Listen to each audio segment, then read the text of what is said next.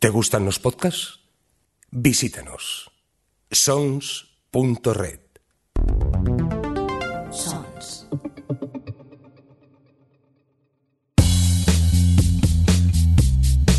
Bienvenidos a O Televisión Podcast, el podcast de la cultura audiovisual.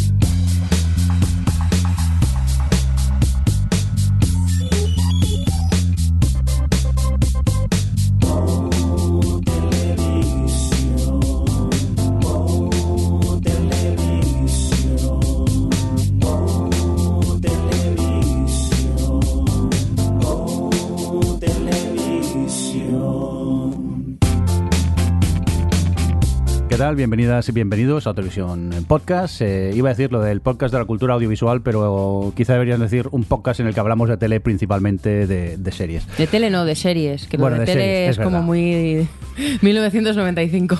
Bueno, y aquí tenemos al equipo que ya Adri va con prisa, tiene ganas de hablar. que llevamos muchos meses. Adri sin- siendo de Adrián Est. Llevamos muchos meses aquí sin, sin comunicarnos. Eh, Adriana, ¿qué pasa? ¿Cómo estás? Bien, aquí. Eh, sobreviviendo. Sí. me, me gusta porque eh, no te presento, empiezas a hablar y cuando te presento te quedas bien aquí. Con ganas, con ganas de podcast ya, la verdad, que hemos, han sido ya muchos meses echándoos de menos y echando de menos las series y todo. Bueno, a tu lado, Adri, tienes a Alex, ¿no? Por aquí, Alex, ¿qué tal? ¿Cómo estás? Bien, aunque estoy enfrente, ¿eh? Distancia social. Muy bien, ahí separados, distancia social, muy bien. Eh, ¿Todo bien, Alex? Pues sí, realmente ya tenía ganas de grabar porque es que he visto muchas series y ya tenía el perro frito de contarle que me parecían. Así que al menos ahora me puedo desa- desahogar y tener respuesta. Vamos a ver quién más tenemos por aquí. Hombre, Javier Fresco, ¿qué pasa? ¿Sigues en el pueblo, no? Sí, señor. Aquí ya me han pedido que, que ya que estoy, pues que me empadrone, porque al, al tiempo que llevo aquí ya me convalida y todo. Ay, Dios. Oye, eh, ¿todo bien, no, Javi? Sí, todo bien, todo bien. Eso es lo principal. Un cordial saludo también de quien nos acompaña, con vosotros el, señor Merindo. Oye, que empezamos temporada, ya la 15. Este es nuestro episodio, el 287, dicho en términos televisivos, el S15E01. Ay, 15 llevamos- temporadas aguantándonos, ¿eh? Hay que ver, fíjate.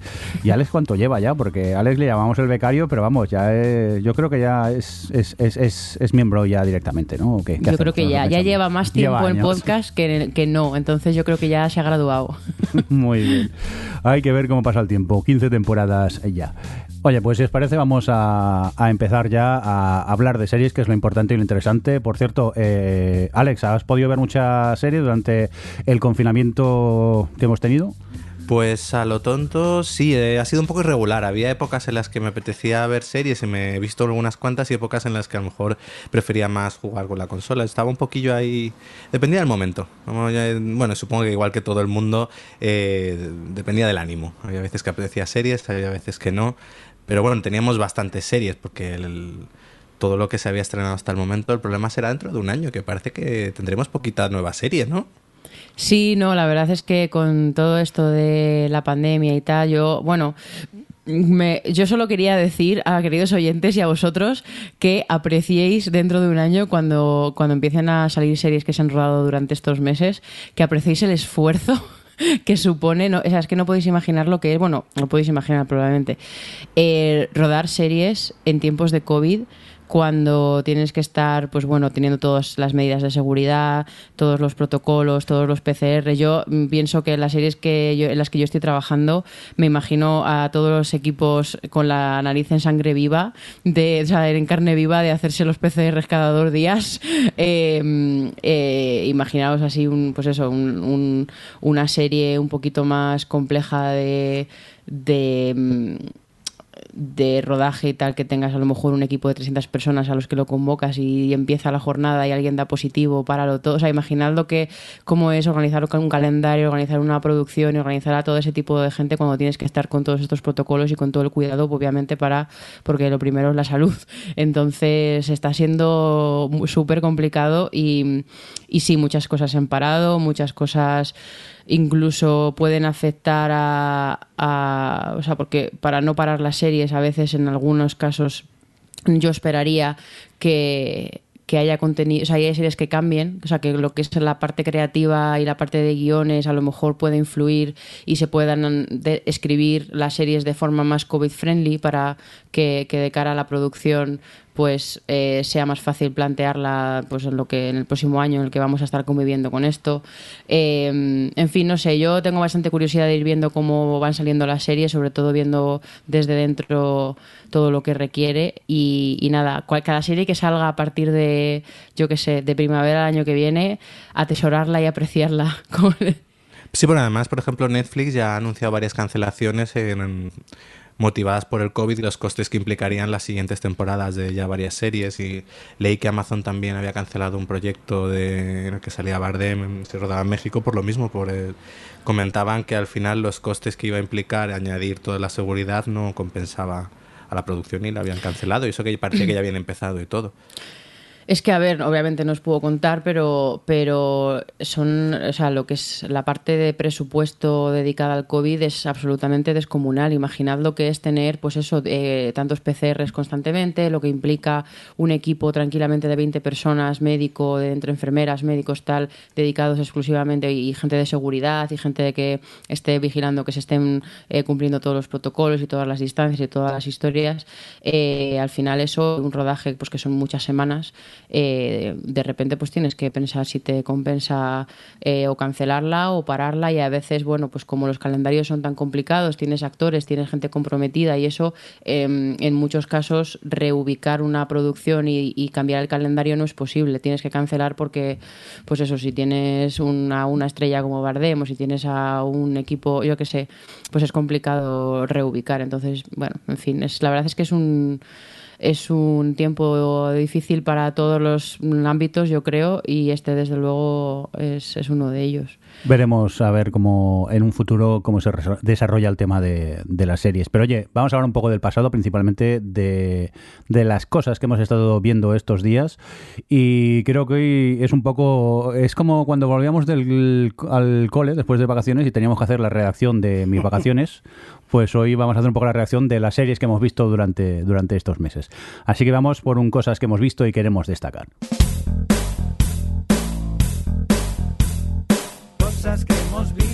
Queremos destacar. Cosas que hemos visto y queremos destacar. Cosas que hemos visto y queremos destacar. Cosas que hemos visto y queremos destacar. Venga, pues cosas que hemos visto y queremos destacar. Vaya, empezamos por todo lo alto. Vamos, la alegría de la casa. Javi, en Filmín, el colapso, Dios. Pues sí, amigo, en estos tiempos que estamos viviendo, qué mejor que una serie apocalíptica, si es que viene que ni pintado. Y es eso lo que nos están contando en El Colapso, una producción francesa producida por el Canal Plus, que se llama en original Le Fondrament, el, el colapso. El colapso, que es qué pasaría si de repente pues el sistema en el que estamos pues colapsara. Eh, hay que decir que son ocho episodios de 20 minutos cada uno, en el que yo creo que es, eh, es, una maravilla porque cada capítulo es individual, es decir, se centra en un personaje, el colapso de cada persona, ¿no? de, unas determinadas personas, y estamos viendo según qué persona qué es lo que le va pasando a lo largo del tiempo, ¿no? en esos eh, casi dos meses, que es cómo evoluciona este colapso ¿no? y, y qué consecuencias tiene en todo esto pues eh, es muy curioso porque veremos en cada capítulo, según qué persona, cómo la afecta, también es cómo, eh, cómo se pasa de algo de, todo tipo de personas, ¿no? Lo que estamos diciendo que hay personas que son egoístas, algunas otras son altruistas, entonces iremos viendo cada una de ellas, eh, pues cómo funciona este colapso, cómo les afecta esta caída del sistema y, cómo interactúan entre ellos. Y a mí me parece que es una serie que está muy bien hecha, que, además está rodado todo en plano secuencia y, a mí me parece maravillosa, me parece pues eh, yo creo que de lo más estimulante que, he visto últimamente en, la televisión. 20 minutitos, 8 episodios, mal que te sepa o mal que alguno no te guste, poco has perdido. Y es curioso, es, muy curioso porque suele ser normalmente en este tipo de, de películas o de series que el que más eh, el que más fuerte es el que más sobrevive. Pero también hay gente que intenta soportar pues estas estructuras de la sociedad que se está desmoronando. Como podemos ver en un episodio dedicado a una central nuclear, ¿qué pasa, no? Cuando pasa todo esto, que cae todo el sistema, ¿qué pasa con las centrales nucleares? Si nadie se hace cargo de ellas, pues acabarán explotando. O, por ejemplo, una residencia de ancianos, ¿qué pasa con todas estas personas que se dan, se dejan de lado, ¿no? En una situación así. Capítulo durísimo el de la residencia de ancianos. Duro, duro. Pero también Más es, duro. eh, es lo curioso. Y incluso gente que, que tú en, en su momento me dices, "Es- este tío es un cabrón, lo estás siguiendo. No sé si os, si os ha pasado a vosotros. Pero hay un personaje que es especialmente negativo y, y- y bastante repulsivo. aeródromo. El del aeródromo. Y es muy repulsivo, pero no sé por qué demonios el, el hecho de estar viéndolo en un plano secuencia que está siguiendo el tío. Yo sufría por ese tío, aunque me, me, me daba mucho asco el tío, cómo se estaba comportando, lo que estaba haciendo, pero sufría. No sabía si al final podía conseguir lo que quería o no lo quería, pero es muy curioso. Hombre, Eh, sufría porque yo no quería que consiguiese lo que buscaba. es decir, Ya, pero podías llegar a, a no empatizar, pero sí a sufrir el camino que estaba llevando él. ¿Qué os ha parecido a vosotros la serie? A mí la verdad es que me ha gustado mucho. Creo que sí que creo que es irregular y que hay algunos episodios que funcionan bastante mejor que otros, porque también, aunque todo el tema del plano secuencia mayormente le, le- hace muy interesante y hace que, que sean capítulos con mucha tensión y que te, te metan mucho en el episodio y vayas ahí con esa tensión y suele ser efectiva, sí que es verdad que al ser esclavos de ese formato en algunos episodios concretos no es tan interesante o no creo que le sepan sacar tanto partido y digamos que, que resultan a lo mejor un poco o sea como que, que no te aporta mucho el hecho de que sea un plano secuencia porque bueno pues al final son 20 minutos en los que no, no pasa demasiado o pasan cosas que ya has visto en otros episodios entonces creo que sí que es un poco esclava de ese formato en algún momento o de esa decisión pero pero bueno realmente yo diría que son un par los que son un poquillo a lo mejor más flojos pero mm, pero el resto no me ha parecido súper interesante. Además, tiene ese, ese punto realista que hace que, que te plantees muchas cosas. No sé si os ha pasado a vosotros, pero es de esas series que te invita a pensar bastante qué harías tú en cierto tipo de situaciones, a saberte una, una escoria humana porque piensas, sabes lo que, que harías probablemente no lo, lo, lo moralmente más aceptable. Eh, no sé, creo que tiene que es una serie con muchísimos valores y ya solo yo, aparte de la residencia, que es el capítulo más durísimo, eh, yo diría eso, que por ejemplo el de la gasolinera me, gustó mucho, el de la isla por otros motivos, porque técnicamente es espectacular, la verdad.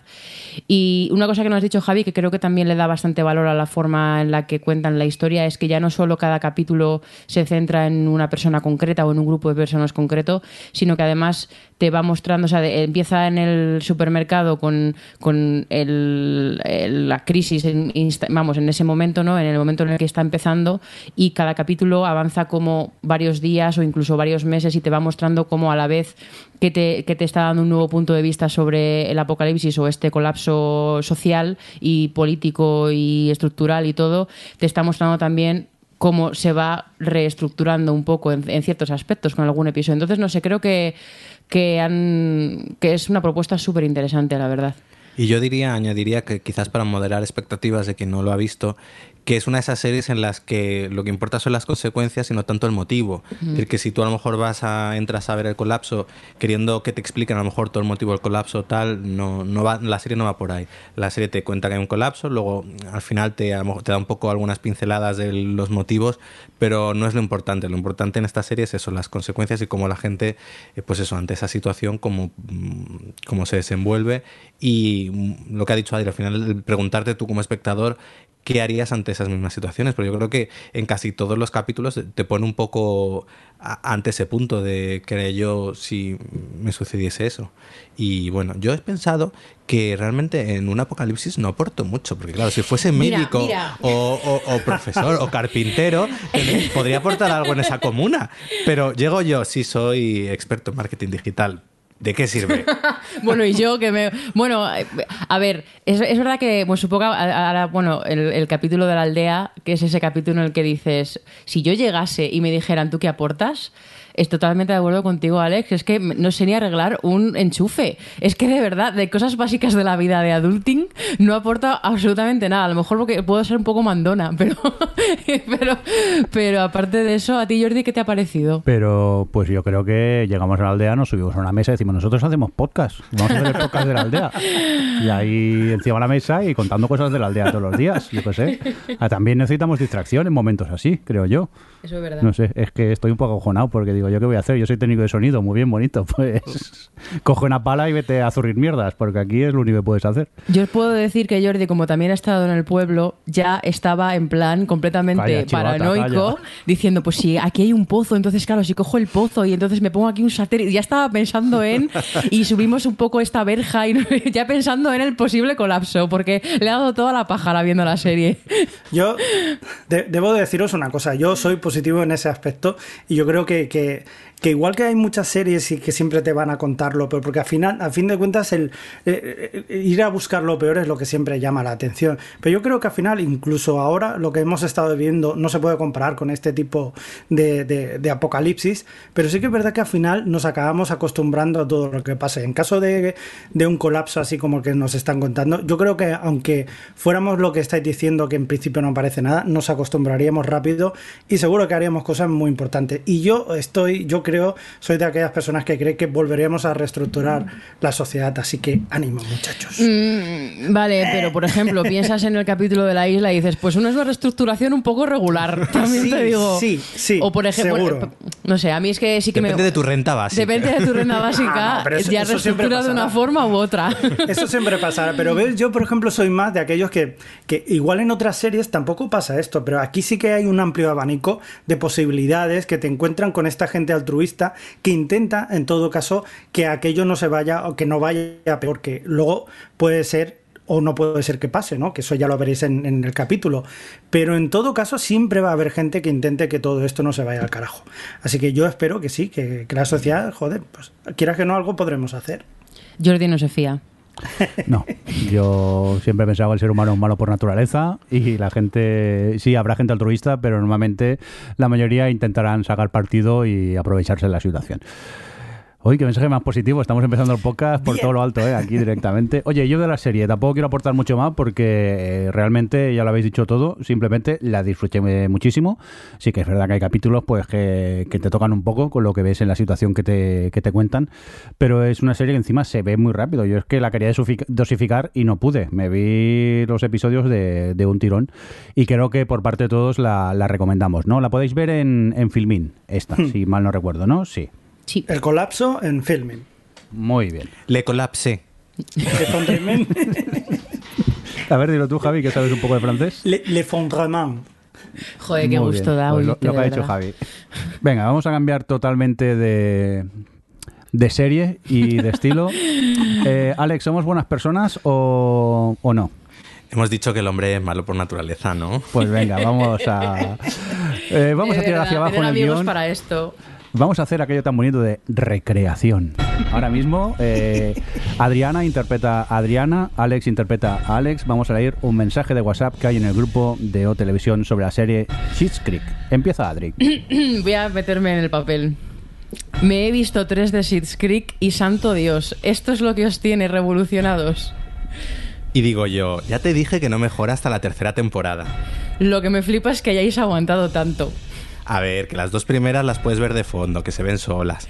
Hoy me he visto el tercero fregando por puro aburrimiento del episodio.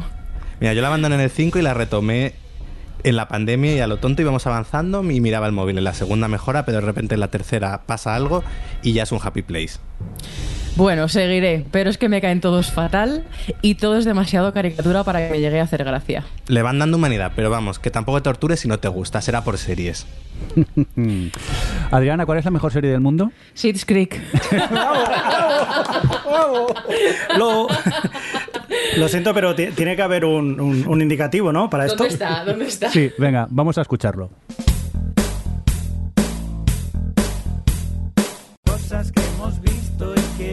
Retractar. Pues sí, me tengo que retractar. La verdad, no. eh, después de escuchar a Alex tan. Porque además es que Alex siempre nos trae aquí todas estas comedias chorras que le suelen gustar. Está poniendo como ojos. está haciendo roll eyes, pero es cierto. Y yo no me fiaba nada. Y, pero bueno, la verdad es que estaba todo el mundo bastante emocionado. Y mm, creo que mi caso fue a, mediados de la segunda o hacia el final de la segunda cuando decidí, además lo anuncié, en plan, eh, informo que Schitt's Creek se ha convertido de una serie fregar a una serie sofá. Eh, bueno, así por presentarla, es una serie canadiense de un canal que es Pop TV, que bueno, pues es una familia de ricos, dos, los padres y, y los dos hijos, que, que de repente, pues bueno, se quedan sin absolutamente nada y lo único que les queda es un pueblo que de casualidad eh, tienen en propiedad y bueno, pues se van ahí a un motel eh, súper chungo de estos de carretera y tienen que verse obligados a vivir. Y lo que me pasó a mí al principio con Schitt's Creek, creo que, bueno, supongo que nos pasa a todos cuando, cuando, que- que cuando hablas con la gente que ve la serie, tiene este mismo viaje de al principio no te gusta y le vas cogiendo el, el gustirrinín, es que al principio a mí lo que me pasaba es que los personajes eran muy caricatura, muy... eh, además no me gustaba la forma en la que tenían de actuar, me parece, no- no- ellos me caían todos muy mal, bueno, lo que, lo que he dicho en nuestra estupenda recreación. Pero sí que es verdad que poco a poco les van cogiendo el gustillo y les van dando mucha humanidad y les van dando mucha verdad. Eh, siguen siendo bastante caricaturescos, pero, o sea, pero, pero van construyendo esa verdad que hay por detrás y ya te entra de otra forma. Y, y ha llegado un punto en el que, bueno, yo no lo he dicho antes, pero he visto muy pocas series durante la pandemia, porque durante estos meses, porque no tenía muchos ánimos.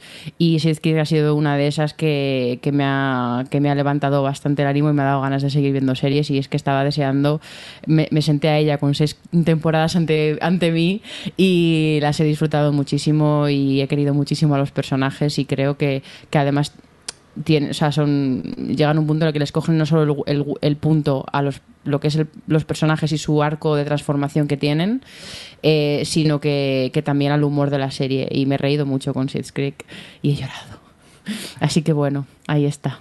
Yo disiento en algo que decís vosotros, que hasta la tercera no, no mejora o, o- o no conectasteis con ellos. Yo la verdad que sí que es verdad que los primeros hacen un poco cuesta arriba, porque aparte es que es algo, el típico pez fuera del agua que, que ya lo conoces y tampoco te acaba de sorprender, aunque algo tiene la serie. Yo poco a poco, a medida que va avanzando la primera temporada, fui conectando más y ya la segunda la empecé con, con muchas ganas. Eso sí, es verdad que cuando llegas a la tercera ya eh, eres un miembro más de la familia y quieres saber lo que le puede pasar a, a estos personajes. Y yo pues estoy de acuerdo con, con Adri que en, estos tiempos convulsos que estamos viviendo, She's Creek se ha convertido en un happy place de ese que, que cuando llegas al último episodio se hace muy duro, ¿eh? Dices, hostia, no voy a tener más episodios de, de Creek. Además, es lo- también algo que ha comentado Adri del gusto de decir, tengo 70 capítulos por delante de una serie y me puedo poner a maratonear todo lo que quiera, que no son temporadas de 10 o tal, que a veces te apetece eso, meterte una serie, meterte, en este caso, una familia, en un pueblo, y claro, luego así cuesta el adiós, porque al final dices, llevo como un mes o el tiempo que hayas tardado en verla, eh, comiendo, cenando con esta gente y de repente se me acaban. Yo es, pues bueno, un poco igual. eh, para mí hace clic en el momento en el que los personajes ya funcionan y sobre todo trabajan la complicidad entre ellos. Yo creo que cuando la familia empie- empiezas a ver las coñas que ellos tienen, cómo se pican entre ellos, cómo yo creo que eso es lo que realmente también les hace aún más humanos y y no sé, de repente eh, eh, para mí hizo un clic y dije, uy, eh, me encanta, me divierte mucho y, quiero seguir viendo de ellos. Y luego es eso, la- los personajes van evolucionando y un personaje que de primeras no me gustaba nada, como por ejemplo es la hija Alexis, terminó siendo mi favorito. Entonces, eh, sí, yo la recomendaría, pero creo que, y de hecho, eh, cada vez que leo en Twitter a alguien que la empieza, y las recomendaciones que me dijeron a mí también, es da un poco de tiempo que cuando la empieces dirás, esto no... no no sé por qué la alabáis. Y cuando vas entrando, yo la descubrí en su. eh, porque en su, penúltima temporada ya nominaron a, dos de los actores. Y dije, oye, mm, qué raro que una serie que su quinta temporada, que nadie ha oído hablar de ella, que además parece la típica sitcom mala, de repente tenga dos actores nominados. Y ahí fue cuando empezó a dar que hablar. Y luego en la sexta temporada, de hecho, en los Emmy que se entregan este año, están los cuatro protagonistas están nominados, además de mejor comedia, y tiene un, un buen montón de nominaciones.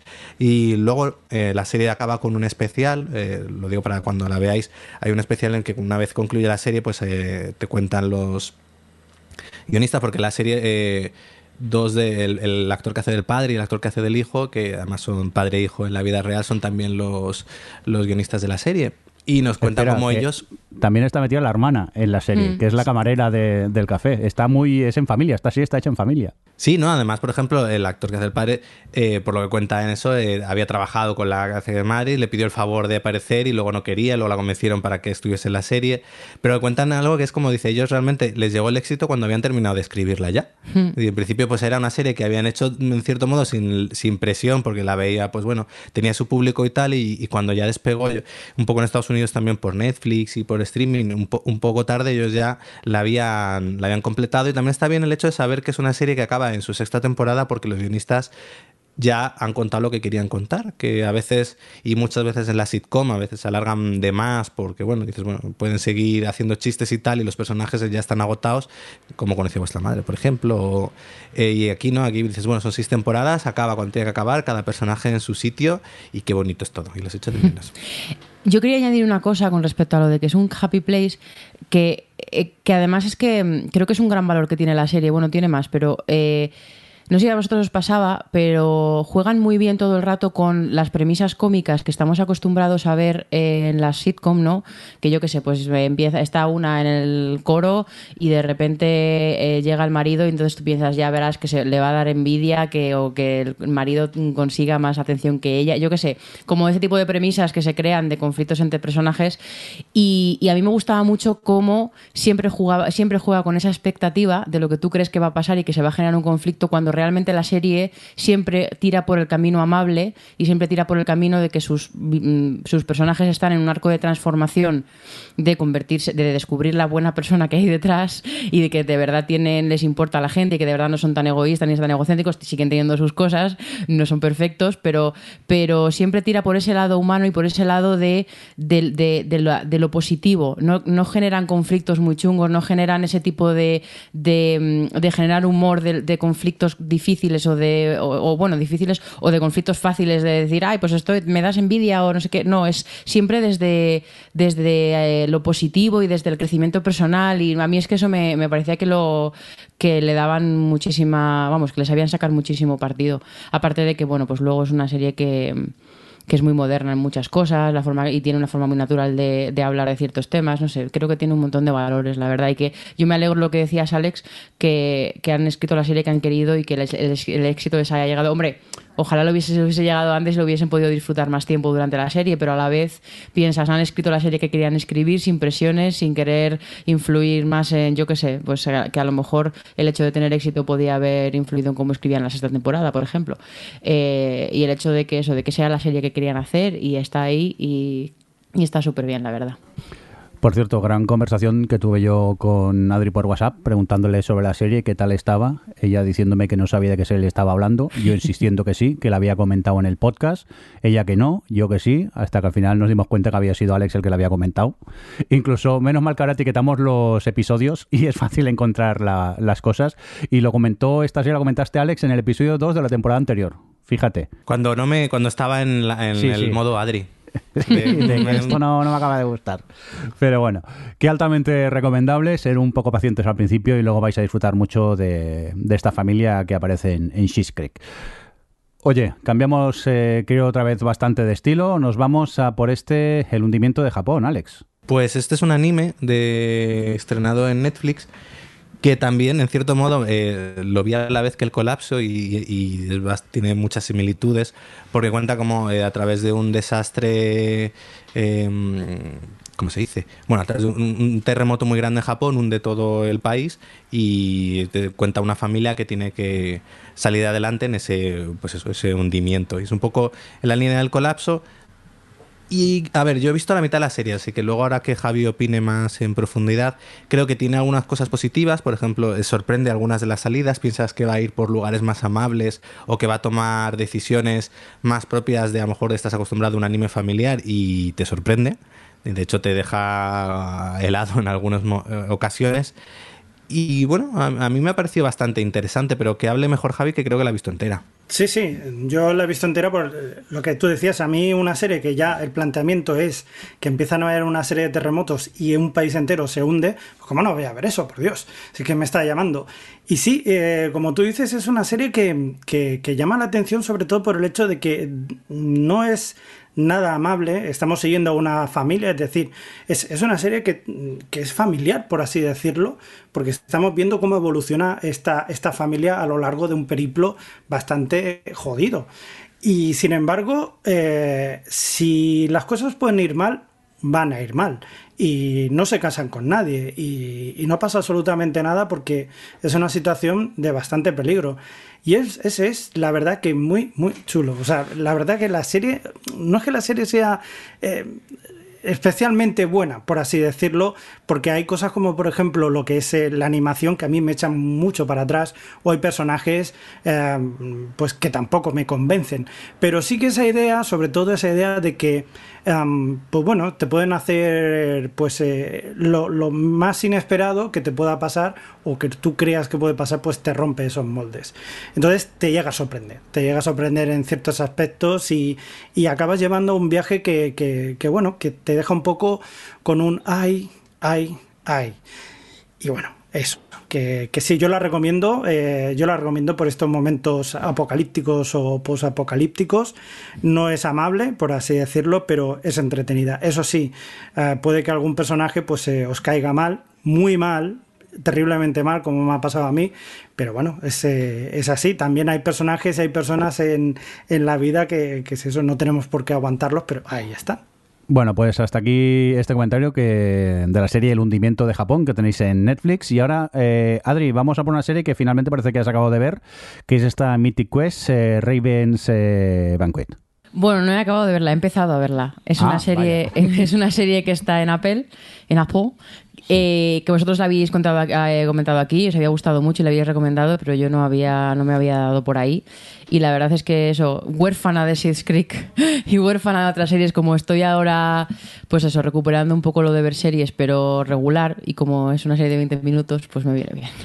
Y la verdad es que me ha sorprendido mucho, me ha gustado. Eh, no tenía ni idea de lo que esperar de ella, y bueno, por si para recordar, es esta serie, es una, es una sitcom de estas de, traba, de, de oficina y en este caso la oficina es una, es una empresa de desarrollo de videojuegos y, y, la verdad es que me hace muchísima gracia. También es verdad que el puntito este de, de todo lo que hay detrás del mundillo de los videojuegos, pues eso es un más uno eh, y que, para que me guste y eso creo que, que tienen coñas ahí muy bien traídas. Y, y luego, no sé, llevo como tres episodios o así o cuatro y de momento la caracterización de personajes me gusta mucho, aunque bueno, pues ahí es todo como un poco estereotipado pero creo que funcionan, que tienen buena química y, y, no sé, la verdad es que todo el rollo del mundo de videojuegos me llama mucho la atención, o sea, me, me, está gustando la serie. ¿Vosotros en, en su día la Eh, sí, eh, la, la, acabé, incluso, no sé si, Alex, ¿tú has acabado de ver el episodio que se grabó durante el confinamiento? Sí, ese me, me, pareció estupendo. De hecho, creo que es su mejor episodio, curiosamente. Sí, y dentro de los episodios que se han grabado durante el confinamiento, uno pues, que funciona muy bien. Es mucho decir, porque los episodios que han o sea, porque creo que lo hablamos aquí, el de Pass and Recreation, el de, bueno, los, los pocos que hemos visto, la verdad es que han sido un poco reguleros. No, aquí aprovechan muy bien el, el hecho de, de que sea eso, las videollamadas, está bien rodado además. Y luego eh, es capaz de usarlo para contar algo, porque hay veces que a lo mejor sim simplemente o haces una reunión o, o, haces unas... Pero creo que en Mythic Quest lo hacen divertido, pero también le dan corazón y encima aprovechan para hablarte de algo que estábamos todos en ese momento en el confinamiento que era muy identificable. Yo creo que diría que sí, realmente es su mejor episodio, les quedó redondo. Yo no sé si me atrevería a catalogarlo como el mejor, pero sí que es eso. Dentro de todos los episodios que se han hecho así especiales durante el confinamiento, lo funciona, pero muy bien. Por cierto, ¿habéis llegado a ver el especial que se hizo de 30 Rock eh, en confinamiento? Pues no, la verdad es que al final se me pasó y no. Es que no me motivaban mucho los episodios cuarenteninos. Pues no lo, no lo veas, ¿eh? porque es que no funcionan nada, pero nada bien. ¿eh? Al principio mm, se puede ver un poco, pero luego encima, como es de 40 minutos, acaba alargando de, alargándose demasiado. Sí, sí, es un episodio doble y, y, se hace, vamos, es que se hace pesado. Al final tienes hasta ganas que, que, se acabe y no funciona para nada. ¿eh? Y mira que tenía yo ilusión en volver a ver a, a los personajes de, de 30 Rock, porque ya hace bastantes años que la serie se, se acabó y tristemente no funciona nada. Es que también se ha pasado mismo en el de Parks. Yo creo que, que a lo mejor con otro tipo de. Bueno, decís que el de Mystic Quest funciona y es una comedia, pero pero quizá con otro tipo de serie pues le puedes buscar una vuelta pero con las comedias como están tan basadas en el en, en, pues bueno en el ritmo de la comedia y, y en el caso de 30 Rock y en el caso de Parks and Recreation son ese tipo de comedias de mm, falso documental que, que pues es como un elemento clave de esa interacción que tienes con los personajes. No sé me, me parece creo que es normal que no que no hayan conseguido o bueno no lo sé. O sea como veo normal que, que sea difícil que funcione por eso ahora tengo bastante curiosidad de ver el de Mystic Quest para ver qué han hecho para que funcione ese ritmo de la comedia a pesar de pues eso de estar de ser cuatro caras supongo en- dentro de una de pantallas dentro de cuadrados Yo creo que Mythic Quest funciona por el hecho de que al final es una serie, como has dicho, de, de trabajo, de entorno laboral. Entonces, gran parte de los gags y tal funcionan porque al final todos hemos tenido reuniones de trabajo, entonces juegan mucho con eso. Entonces, al final, gran parte del humor surge de, de pues eso, de todo el juego de pantallas, de quién entra, quién sale, la idiosincrasia de cada personaje, cómo afecta esa forma de conectarse. Entonces, yo creo que lo aprovechan bien. Pero si a lo mejor lo haces simplemente por el hecho de mostrar a otros personajes, y luego yo creo que también afecta a que 30 Rocky Parks estaban terminadas. Son series que al final tú ya también has desconectado de los personajes, los personajes han hecho todo, han cerrado, y de Sí. repente recuperarlos para una cosa especial y encima tan extraña. eh, pues yo creo que por eso no llega a funcionar. Yo quería comentar que una de las cosas que he visto en este confinamiento ha sido una peli de, que duraba como 55 minutos que se llamaba Host, que había oído hablar bien de ella, que era una peli de terror por Zoom. Que básicamente es un grupo de amigas que se conectan por Zoom en una videollamada a hacer una sesión de espiritismo y, y se cura un espíritu y pues pasa lo típico de estas películas. Y me parece que es bastante. La peli, a ver, es, es lo que es, con esa premisa, pero creo que igual aprovecha bastante bien dentro de los límites que tiene el hecho de, de jugar que, pues eso, que al final tú estás viendo la, la, la tele, estás viendo las diferentes pantallas de cada una, pero saben aprovechar el medio. Es decir, que yo creo que va más allá de simplemente poner eh, a cada uno en un lado, sino tienes que aprovechar que es un es una forma de distinta también de, de un lenguaje distinto. No, lo que iba a decir es que, que a mí me alegro mucho y aprovechamos también para hacer más recomendaciones con, co- de cosas que aprovechan, o sea, que saben aprovechar ese tipo de lenguaje. Eh, creo que fue porque la pusieron en Netflix, de repente todo el mundo empezó a hablar de Searching otra Sí, vez. la subieron. Que yo ya, pues ya había visto hace mucho. eh, y eso, la, la pusieron- a lo mejor sigue estando, no lo sé. Pero es una película que es lo mismo, que ocurre, hay una desaparición y tú lo ves todo a través de la pantalla del ordenador de... ¿Era el, el novio o era el... El padre. El padre. Em, que está buscando a la persona desaparecida y utilizan, bueno, pues eso, pues Skype, eh, Google, Google Maps, bueno, pues como todo a través de, de la pantalla de su ordenador y la pantalla del móvil y esto. Y es una película que aprovecha súper bien eh, ese lenguaje y, y, todo, y un poco la idiosincrasia y la... Que, o sea, el hecho de que todos al final estamos todo el día utilizando este tipo de herramientas y sabemos cómo funcionan y creo que tiene muy buen muy buena reflexión con cierto tipo de cosas no sé creo que es una película muy interesante para ver eh, las posibilidades que tiene ese tipo de lenguaje así así que si no la habéis visto eh, también la recomiendo Sí, que el director de esa es el que luego dirigió esa de Host. ah sí es el Sí, mismo es el mismo. ah vale pues eso Eh, Oye. Sí perdón sí vamos a pasar a que. Vamos a que nos ponemos a hablar de pelis y ya Y cualquiera diría que en OTV hablamos de cine. ya te digo Venga, eh, dejarme hablar de otra producción también de Apple, eh, otra comedia, en este caso es Ted Lasso, eh, que es una producción pues que tristemente se estrena semanalmente y a mí me está matando porque es que es un vicio de serie, eh, es otro happy place, es esos lugares fe- felices que hacen falta en estos tiempos en los que vivimos y su sinopsis es muy sencilla, Ted Lasso es un entrenador de fútbol americano, o sea, lo que aquí conocemos como el, el rugby, que es contratado por un equipo de fútbol inglés No es lo mismo. sin, sin él tener ni idea de fútbol clásico de toda la vida. No es lo mismo, pero para entendernos, Adrián. Se juega con la mano y no con el pie. Total, que este señor se va a Inglaterra a entrenar un equipo fútbol de, de fútbol y claro, él no tiene ni idea. Y la verdad que es la típica historia del pez fuera del agua, pero aquí nos encontramos con el protagonista, creo que yo, el protagonista más optimista de toda la historia de, la humanidad. La serie, la verdad que está llena de personajes que son súper queribles todos, empezando por el propio protagonista, eh, e incluso hasta los que son algo malos, mm, hacen, tienen algo que hacen que empatices con, ellos. Y la verdad que ver un episodio de Ted Lasso para mí es una inyección así de, positivi- de positivismo todo el día, porque estás con la risita puesta desde que empieza el episodio hasta que se acaba. Y incluso en alguno de ellos, sobre todo, mira, el el último que vi ayer eh, tiene hasta. Él es el del. Para ubicarnos, es el de Liverpool, el que pasa en Liverpool. Pues acabas con una lagrimilla, incluso asomando allí por lo motivo que es el, episodio. Pero bueno, el tema que es que eh, con la serie siempre acabas con una sonrisa en la cara y la sensación de felicidad te dura un buen rato. Así que yo no puedo más que recomendarte el lazo porque es una serie que me da muy buen rollo y eso, verla, por favor, que la vais a disfrutar. Ya que ahora no tenéis Creed, poneros con Ted Lasso aquí en Apple, que está muy bien. Yo te voy a hacer caso, Mirindo. Sí, venga. Estaba porque- poniendo cara de... "Mm, mm". Bueno, me vais a hacer caso porque todo el mundo creo que dice lo mismo por Twitter, que es una No, serie pero que yo da- porque me fío de ti. Porque creo en tu criterio. Claro, claro. ¿Qué me vas a pedir dinero Haciendo o la algo? pelota al jefe. What the fuck. ¿Cuánto dinero necesitas, Alejandro? Venga, por cierto, Alex, vamos contigo. Cuéntanos cosas que has visto que quieras destacar. Pues mira, realmente yo he visto mucha serie buena. Yo he visto series de HBO, he visto a David Simon. Que no te justifiques. Pero lo que más he disfrutado en estos meses ha sido que Netflix ha subido el reality show eh, de Real Housewives of Beverly Hills, que viene a ser el Mujeres Ricas de Beverly Hills. Viene a ser un meme. Y, sí, realmente es eh, un montón de memes que habéis visto por la red salen de este programa, de este reality. Y, y bueno, me ha dado la vida. Han subido por ahora solo dos temporadas de las diez que llevan. Eh, necesito ver las otras ocho ya mismo.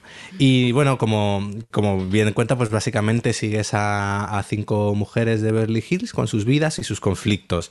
Eh, lo que pasa que, bueno, pues son todas muy conflictivas. Es- ellas son las de, de hacer una cena de amigas y acabar todas gritándose, pues así cada capítulo. Bueno, es una maravilla. Eh, mm, es que lo veía y eh, era, era mi happy place realmente. Bueno, tiene, tiene varias cosas buenas. Una de ellas es, eh, si te gusta un poco esto de ver casas grandes, gente rica, pues oye, pues mira, ahí te dices, mira, qué excéntricos son todos, qué absurdos. A mí me hacía gracia porque empieza una el programa y dice, bueno, sí, yo tengo, yo tengo dos hijos, tengo cuatro niñeras para los dos hijos, pero yo les quiero mucho y estoy ahí para todo lo que quieran, ¿eh? y ese es el nivel, o, o las mansiones que tienen y demás. Entonces, De burbujest. Sí, sí, em- empiezas un poco co- entrando por más quizás por el por la curiosidad del exceso, del tipo de vida y luego a ver, al final esto es un poco lo que ya hemos hablado otras veces con el tema de realities americanos. Eh, si algo manejan muy bien es hacer- los americanos hacer televisión y hacer realities. Y es como ellos poco a poco van perfilándote todo, van perfilándote todos los personajes. El cómo van creándote tramas. La primera temporada está muy bien porque, bueno, la, la- la articulan en torno a, un- a una serie de temas y, bueno, va funcionando, pero la segunda es para mí esas veces cuando te encuentras con una temporada que dices que es perfecta, de principio a fin. Pues la segunda temporada de las Housewives de Beverly Hills es una maravilla. Y, y bueno, pues yo estoy enganchadísimo. Os recomiendo que la, que la veáis, la tenéis en Netflix. De hecho, se la recomendó a una amiga y se acabó viendo las de Beverly Hills, las de Nueva York, las de Atlanta, del enganche que tenía. Pero no, yo, yo creo que es como. A mí me ha servido un poco, a- al igual que de esto que dices, necesito ver algo para desconectar, o ahora mismo no me, he puesto un capítulo en una serie más sesuda y ahora me apetece ver algo que desconecte y, y- y me lo he pasado en grande con este reality. Es una maravilla. Recuérdanos el título, Alejandro. The Real Housewives of Beverly Hills. Muy bien. Oye, hablando de memes, Adriana, ¿qué pasa con The Mandalorian? Mira, por favor, quiero mi dinero. I want my money back. Eh, menuda estafa. ¡Hala! ¿Por qué? No, no, ha sido, ha sido, o sea, realmente lo más divertido, de, lo mejor de ver eh, de Mandalorian ha sido mi propio meme. La gracia que me hago a mí misma. Eh, no, a ver, he visto de Mandalorian, ella eh, está la última de las cosas, pero eso, la pusieron en Disney Plus, pues fue como por marzo o así, ¿no? Eh, yo la vi como cuatro meses después. Eh, y bueno, pues la serie en sí eh, me parece una serie de aventuras entretenida. Yo vaya por delante que no soy particularmente fan del universo Star Wars, entonces el elemento, el elemento nostalgia, el elemento todos los guiños que debe de haber y, tal que comprendo que, la gente que le guste ese universo tiene ese plus, para mí no, no es un factor. Y bueno, me ha, me ha parecido una serie entretenida, eh, que la veía bien, pero no, digamos que no me ha apasionado y... y supongo que también me ha afectado mucho que yo ya, por ejemplo, tenía a Baby Yoda, a Baby Yoda vistísimo por Twitter. Eh, bueno, no lo sé. La he visto con un poco de sorprendente indiferencia. Sobre todo porque, porque, bueno, me habían hablado muy bien de ella, pues como sería entretenida de aventuras y tal. Y me dejó un poco a medias, la verdad. Y el meme, el meme era, o sea, el tema es que, bueno, pues a mí Pedro Pascal me gusta mucho por motivos a lo mejor... Como, como actor, ¿no? Como actor. Como actor, como actor, me gusta mucho como actor y siempre estaba ahí con la cosa de, en algún momento le voy a ver la jeta a Pedro Pascal y bueno, de ahí surgió el meme. Eh, pero bueno, eh, coñas aparte, es, me, ha, me ha dado pena que no me haya entusiasmado más o no haber- entrado. Porque realmente yo creo que es, que es una serie de aventuras buena y que lo que realmente plantea una cosa ligerita, que se vea bien, que, que por, mostrar, mostrar cómo este, mostrar este universo de Star Wars, creo que además es espectacular porque luego he estado viendo, porque también por temas de trabajo y tal. El, el método de, de rodaje que han tenido en The Mandalorian es súper interesante. Todo esto de, de las pantallas en 360, de hacer los VFX, en, el- los efectos especiales en, en el momento de estar rodando y tal, es una cosa, es una tecnología muy nueva que, que se está adoptando y tal. Y, y la verdad es que en ese aspecto es bastante espectacular lo bien que funciona est- esta nueva tecnología. Y he estado viendo vídeos. Me que eh, para la gente que no sepa de qué estás hablando, eh, a, a grandes rasgos es que esto se rueda en un plato circular Hmm. que en vez de ser una pantalla verde, eh, se ven las imágenes en ese plató, ¿no? En esa pantalla gigante. Sí. Y entonces es muy fácil, eh, también para el actor, imagino, ubicarse porque está viendo realmente el escenario en el que él está. Un poco como antiguamente en el cine, cuando proyectaban, Sí, alguien iba en el coche y detrás proyectaban el fondo, solo que se notaba mucho. Claro, ahora no se nota, ahora no- de hecho no se nota nada. O sea, en el capítulo ese del Mandalorian, en el- creo que es en el primero o el segundo, que están como en un gran eh, planeta de hielo. Sí. O sea, es espectacular. Y también es lo que dices tú, Jordi, que ya no solo de cara, eh, por supuesto, de cara al actor es otra cosa, porque es eh, inmersión, pero de cara a todo el resto del equipo técnico de, un- de una serie y de los directores y del director de fotografía y tal, eh, cuando tú estás rodando, o bueno, a mí me pasa mucho que. que confía, tienes que confiar mucho en el director de fotografía, tienes que confiar mucho en cierto tipo de cosas que sabes que luego en postproducción lo vas a poder arreglar, le vas a poder dar el look que tú quieres, eh, vas a confiar, bueno, eh, tienes que confiar 100% en los equipos de, de efectos especiales para que recreen lo que tú tienes en la cabeza y en base a lo que tú has elegido cierto tipo de planos o cierto tipo de ritmo interno de la secuencia, lo que sea, pero al tenerlo en ese momento, aunque luego haya que hacer tratamiento, eh, mm, tratamiento digital y visual y todo después, el hecho de, tenerlo en, de poder ver la escena en ese momento te da una libertad creativa y te da una flexibilidad creativa que hasta ahora pues era difícil de tener, aunque bueno, pues obviamente esta gente es muy profesional, la gente de la pantalla verde y está muy entrenados y eso, pero está a otro nivel, aparte de que eh, el presupuesto, los presu- el, el tema presupuestos, bueno, y ahora con, con todo lo del COVID y tal, poder ten- tener este tipo de tecnología y poder rodar este tipo de cosas sin tener que arriesgarte a viajes, a un montón de cosas que implican irte a escenarios naturales, pues ya, mm, vamos, ya todavía es un más mil a la tecnología, pero bueno. En que- YouTube hay unos cuantos vídeos que explican esta tecnología por si queréis verlo, buscarlos y veréis que es una, una pasada. Es súper interesante, la verdad, y creo que lo han aprovechado muy bien y que eso, pero bueno. Y ayuda mucho a Pedro Pascal a ser más expresivo. Yo, es que de verdad, eh, yo me pregunto, mi pregunta real es, ¿habrá visto Pedro Pascal de Mandalorian? es mi No, pregunta. mi pregunta es, ¿cuánto porcentaje habrá rodado Pedro Pascal? Pero si, si, si, ¿a quién fue? Eh, a, Bryce Dallas, que la pregunta, que, que Bryce Dallas Howard, que dirigió un capítulo de The Mandalorian y le preguntaron qué tal era Pedro Pascal y, dijo, y dijo que no lo había conocido. es que de verdad. No, para mí yo creo que el tema de la serie es... eh, me pasa un poco madre. Yo de hecho la dejé a- hacia la mitad porque no llegaba a conectar y creo que gran parte del problema es que si al final el protagonista es un casco sin expresividad alguna, pues... mm, Es que Oye, además pero- hay capítulos que te empiezan a contar su pasado, o sea, empiezan Ya, como a entrar en... Contemos para el espectador que no ha visto la serie qué es lo que pasa. Que Pedro Pascal es un, mandalorian, un mandaloriano que nunca se quita en el casco. Ya, claro, lo entiendo. Gracias. No me hagas. Mandalorian explaining. Si ya lo No, no sé. te- No, sí, tú sí, pero a lo mejor hay gente que no ha visto, estaba, me estaba refiriendo a los oyentes, que a lo mejor Ah. no han visto la serie y no están entendiendo por qué nos metemos con eh, Pedro Pascal. Pues eso, que no se le ve la cara al pobre señor.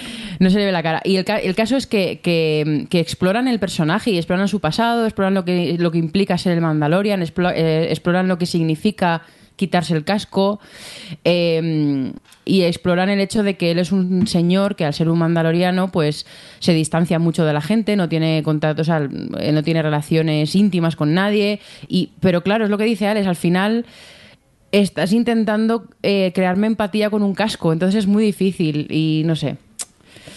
No me, no me ha dicho mucho, la verdad. Javi, qué equivocados están, ¿no? Con lo pedazo de serie que es. Totalmente, totalmente. Que Porque no ¿A vosotros os gustó mucho? yo, mira, Yo lo que te digo, que tampoco soy muy fan de, de la saga de Star Wars. Y sin embargo, de Mandalorian es de lo mejorcito que he visto de lo último. Claro que tampoco, hace falta mucho difícil. para. Sí, correcto. Os ahora laváis la que lo boca. estaba diciendo. Os puto laváis la boca. Uy, lo que ha dicho. Adrián habla bien. Los últimos Jedi es la mejor película de todo Star Wars, he dicho. ¡Puh! Bueno, no, no voy a, ay, ay. no voy a entrar en No, discusiones de Star. Wars porque tendríamos que hacer un podcast de 300 horas y tampoco es plan.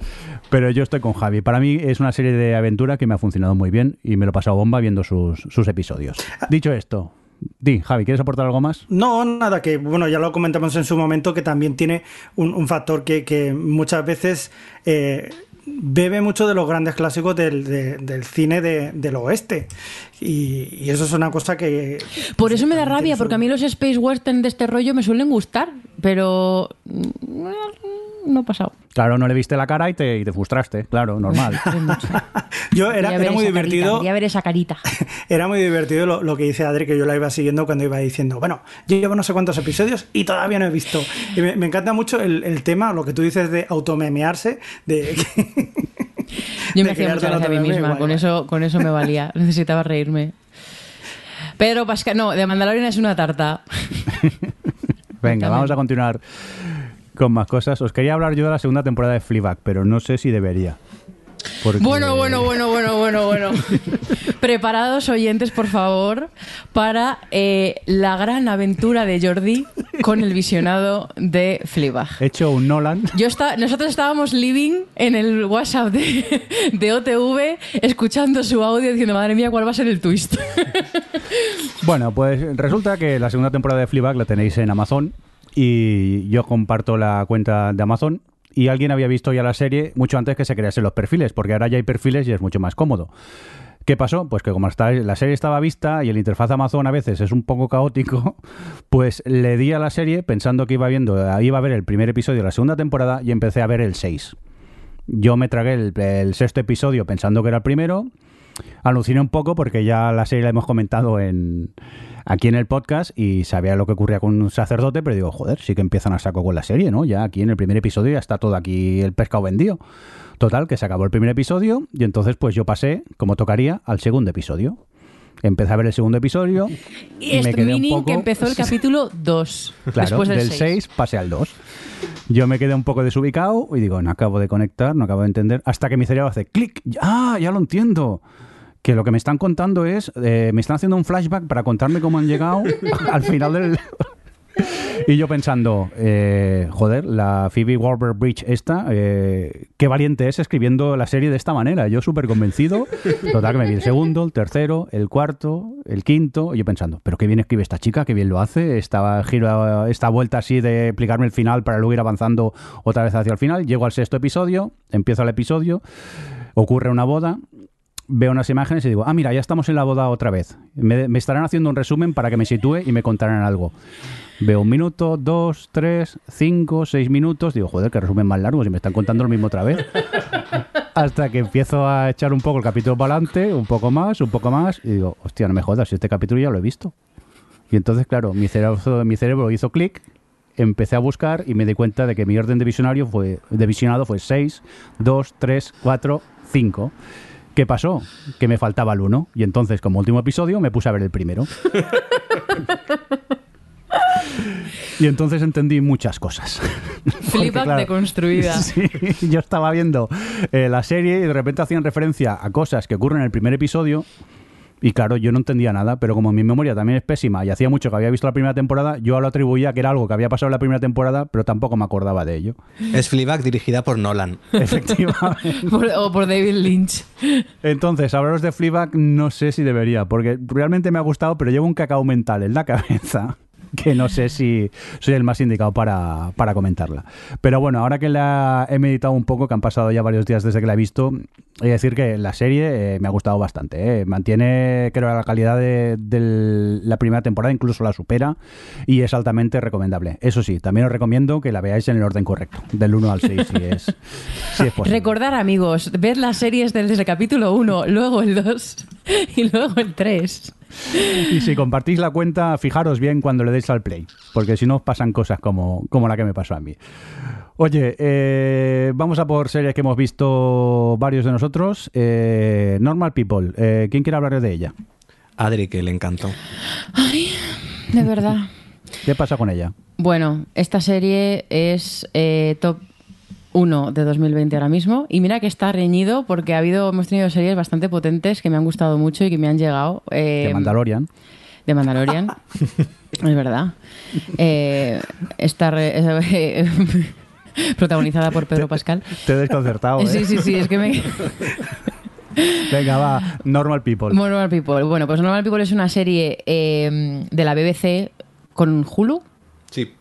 que, mm, que está aquí en Stars Play, en España. Y está, bueno, los protagonistas son. Es como una historia de amor, aunque me cuesta un poco utilizar ese, pero bueno, al final es un bloque estructura un poco todos los episodios, aunque realmente es una deconstrucción psicológica de las dos personas eh, que, de esta relación. Pero bueno, es una historia de amor que empieza con los protagonistas siendo adolescentes en el instituto y abarca varios años de sus vidas hasta que tienen, pues a lo mejor diría unos hacia los 30 ya, a lo mejor, toda esta, esta fase de, un periodo de madurez. Y. mm, y bueno, a mí me, ha- flipado Normal People porque es básicamente es eso, es una deconstrucción psicológica de los personajes, es una serie con una gran carga de narrativa visual eh, en la que se aprovechan absolutamente, o sea, es una serie en la que el tacto, lo ve- o sea, ves el tacto, eh, oyes todo, o sea, es... es eh, es una serie en la que de repente alguien traga saliva y te están contando algo con eso. O sea, es el, cómo utiliza todos los elementos de narrativa visual para, para que vayas intentando comprender a unos personajes que empiezan siendo bastante herméticos y que empiezas eh, pensando que es una historia de amor entre dos adolescentes que, bueno, pues conectan, eh, tienen mucha química sexual, es una serie con muchos polvos, os aviso, muchísimos polvos. Eh, Alejandro os puede contar que es una serie que tenía que intentar ver ¿no? con la nena alrededor, ¿verdad? Sí, la empezamos viendo con Marta y estaba de fondo y de repente tuvimos que dejar de verla así porque es que teníamos que saltar la mitad del capítulo. Tanto el día follando. Entonces, bueno, pues empieza. Y entonces, eh, poco a poco vas. Es, es una serie que, no se, que se toma su tiempo en ir descubriéndote. eh, un poco el bloqueo emocional que tienen esos dos personajes y por qué. Una, la chica eh, eh, tiene que ver un poco con las dinámicas tóxicas que ha tenido en su vida y el chico es más una cuestión de un bloqueo emocional literal. Y entonces, bueno, pues con el paso de los episodios eh, se van influyendo el uno al otro y, y vas, pues bueno, vas, vas viendo cómo está, eh, cómo van tirando todos esos muros y vas descubriendo lo que hay detrás en sus cabezas y es absolutamente espectacular esa deconstrucción psicológica que hace y sobre todo eso, que la parte visual y sensorial que tiene la serie es, es espectacular. Yo, no sé, es una serie que me ha dejado, la, vivía desde, desde las tripas, es dura de ver a veces, bastante dura de ver. Bueno, tiene, eh, entra en cosas bastante chungas, la verdad. Pero, pero bueno, es un viaje por la psique de estos dos personajes absolutamente fascinante. ¿A ti, eh, Alex, qué te ha parecido? Yo creo, a ver, no he leído, está basada en una novela, no la he leído, pero creo que se nota eso, el, el- que al final tú una novela tienes unos monólogos internos que te ayudan a entender a, a los personajes. Mm. Y es verdad lo que dice Adri, que sale con bastante éxito, eh, que consigue que los entiendas sin que lo tengan que verbalizar todo. Eso funciona muy bien. A ver, a mí me ha gustado mucho, pero me ha resultado muy frustrante de ver. Por cómo son los personajes, porque al final tienes a, a- a dos personas, eh, muti- eh, ¿cómo se dice? Mm, emocionalmente incapaces de expresar nada bien. Y entonces todos sus encuentros y desencuentros son un maldito desastre. Y yo me ponía malo viéndolo. Era como que habléis, bueno, y que llaméis al psicólogo. Pues eso. Realmente, si hubiesen ido al psicólogo en el primer capítulo, habría ido todo perfectamente. Pero bueno, claro, la serie no va de eso. No, luego me resulta muy curioso porque, claro, al final te cuenta la historia de, de estos dos personajes a lo largo de un tiempo. Entonces, claro, abarca desde el instituto hasta después de la universidad. Y resulta muy curioso al principio cuando ves en el instituto, sobre todo al actor con el uniforme de colegio, dices, "Mm, eh, está un poco talludito para hacer de chico de instituto, pero bueno. No, yo me ha gustado, creo que eh, Bueno, ambos, ¿eh? Ella está muy bien, él también está muy bien. Está espectacular, la verdad. Y yo la recomiendo, pero también es verdad que ah, quizás hay que recomendarla un poco con aviso de que es una serie dura y que hay que verla en un estado de ánimo eh, más óptimo, porque es. Es- es- Sí, al final es una cosa de, de- de relaciones tóxicas, de dinámicas de poder y de, dinámicas de poder entre personas y de dinámicas de poder sociales. Y son dos personajes muy rotos eh, psicológicamente, entonces, y, y, y en algún caso enfermos. O sea, entonces, bueno, pues, bueno, al final sí tienen enfermedad mental. y, y bueno, pues sabiendo lo que se va a ver, un poco con lo que pasaba con Sharp Objects, que es otra que Sí, me, me muy, muy en esa línea, es me cierto. absolutamente flipa. Es un poco en esa, en esa, una desconstrucción psicológica absolutamente devastadora mm, que se, que se apoya mucho en toda la parte visual también. Eh, así que bueno, pues sí, con esa referencia. Eh, ¿cómo, se, ¿Cómo era aquí? Sharp Objects. Eh, Eh, heridas abiertas. Eh, ¿No? sí. Es ese tipo de serie, pero de verdad, eh, am- absolutamente fascinante a nivel de guion, a nivel de, de arco de personaje, a nivel visual, a nivel todo. A mí me ha, me, me ha tocado mucho. Y además son capítulos de media hora, lo cual también lo hace un poco más llevadero. Mm. Que no es que digas me voy a meter en un drama durante una hora, oye, ves media horita y dices mañana sigo. Venga, recordamos el título que es Normal People y vamos a continuar con más series. Eh, Javi, nos vamos eh, contigo, The Head. Ya, dejé que por culpa mía, igual que, que Adri se hace, se automemea, yo me autochisteo. Y entonces, como digo, como hablo tan mal el inglés, yo decía dejé y, y me acordaba luego de Asereje. Asereje. Asereje, dejé. Y, y nada, es, una, es un rollo porque la serie es un thriller que está hecho por Hulu y se puede ver en una televisión. Son seis episodios con mucha tensión. Pero yo estaba todo el rato viéndolo y diciendo Asereje, dejé. y es un rollo. O sea, eso me. Claro, pues eh, ya. mm, da, no, realmente no, no llegué a disfrutarla por eso. Por autochiste. predispone ahí algo. Total, total. o sea, igual os acabo de hacer yo un Inception y os acabo de meter el SAR a ser totalmente. Pero lo siento mucho, no, no es mi intención porque la verdad que, que es, una, es un thriller. Ya os digo que, que además está dirigido por, eh, por Alex y David Pastor, que tienen una gran trayectoria, a pesar de que son, son gente joven, pero llevan ya unas cuantas películas y tienen ya un potencial ahí para empezar a hacer cosas, o sea que ya son potentes por sí mismos, ¿no? Y, y, más pues eh, que, que es una una, imaginaos que es en la Antártida, hay una base científica eh, y hay una serie de científicos que se quedan aislados durante una serie de meses hasta que llega el siguiente, ¿no? Que pasan ahí el invierno, están haciendo sus estudios y tal, y de repente la conexión se pierde y hay pues un asesinato o más. ¿Vale? Y total, que esto se acaba convirtiendo en un survival para ver quién es el asesino, quién está acabando con todos, es decir, y, en medio, claro, están totalmente aislados en un sitio tan, tan perdido y tan frío como es la que ya te predispone a pasarlo mal, como es la Antártida, ¿no? Es decir, que, que tiene una- unas situaciones que, que te lleva a que, la, a que sea muy, muy efectivo y, y es verdad, es efectivo, pero mm, quizás muchas veces es tan efectivo como que ya sabemos, si ya has visto varios thrillers, hacia dónde va a ir y cómo se puede resolver. Más o menos, ¿no? O sea, tampoco quiero decir que vea yo aquí de, de super guay que ya me lo imaginaba cómo iba a acabar, pero sí que es una cosa que bastante, pues eso, que, que funciona, funciona muy bien y sobre todo es ese, ese marco incomparable como es la, la Antártida y, y bueno, yo creo que es una serie para ver con la mantita en invierno, ¿vale? Si os llega os ponéis ahí como, ¡jo, qué guay! O en verano para aquello no tirar del aire acondicionado, ¿no? Te lo pones y dices, joder, pues, pues oye, ni, ni tan mal. Eso sí, yo os aconsejo que no me hagáis caso, sobre todo con el Sí, ASRG ahora, de G, ahora. porque si no jode bastante todo. Pero oye, que se deja ver, que la podéis ver en Orange Televisión, que tiene también a Álvaro Morte, que eso no lo he comentado, que es el profesor de la Casa de Papel. Y bueno, oye, que se deja ver, que, se, que, que es muy ¿eh? O sea, es entretenida y... A mí la premisa me llama, no Sí, tenía de esta serie porque hay un momento que no hay abasto y se estarán mil series y encima no tengo Orange TV, ahora que me doy cuenta. Pero oye, que la premisa me, me pica la, la curiosidad. Sí, pero no te pongas la canción de la SRG porque lo pierdes todo. Javi, que nada más Inception, que ya no hace falta, no insistas, no hace, no, no hace falta. Ok, ok. Venga, eh, Alex, eh, contigo nos vamos a Port the Great. Pues The Great es otra serie que está en Startplay. La verdad que se están haciendo a lo Sí. tonto un catálogo bastante, bastante interesante porque ahora en el futuro estrenarán Gangs of London, eh, la, la- Un Mundo Feliz. es- oye, están reuniendo un buen montoncito de series chulas. The Great es una serie que está escrita por el guionista de la película de La Favorita y nos cuenta un poco los años mozos de Catalina la Grande, la, la emperatriz de Rusia, y lo hace desde una perspectiva bastante similar a la que tiene la favorita. Yo, en cierto modo, si haces haciendo una comparación rápida, Es un poco así. guionista. Sí, sería como un poco la favorita con un poquito de la serie Dickinson, podríamos decir, a la hora de, pues eso, que al final es- te encuentras a un adolescente, casi un adolescente, que llega, pues eso, con- llega de, de Austria a, Rusia, se encuentra con, con el que va, va a ser su marido, con alguien que no congenia y empiezan pues un poco las intrigas de palacio, a ver ella cómo se va empoderando el lugar y demás. Pero no es un drama de época, es una comedia sarcástica.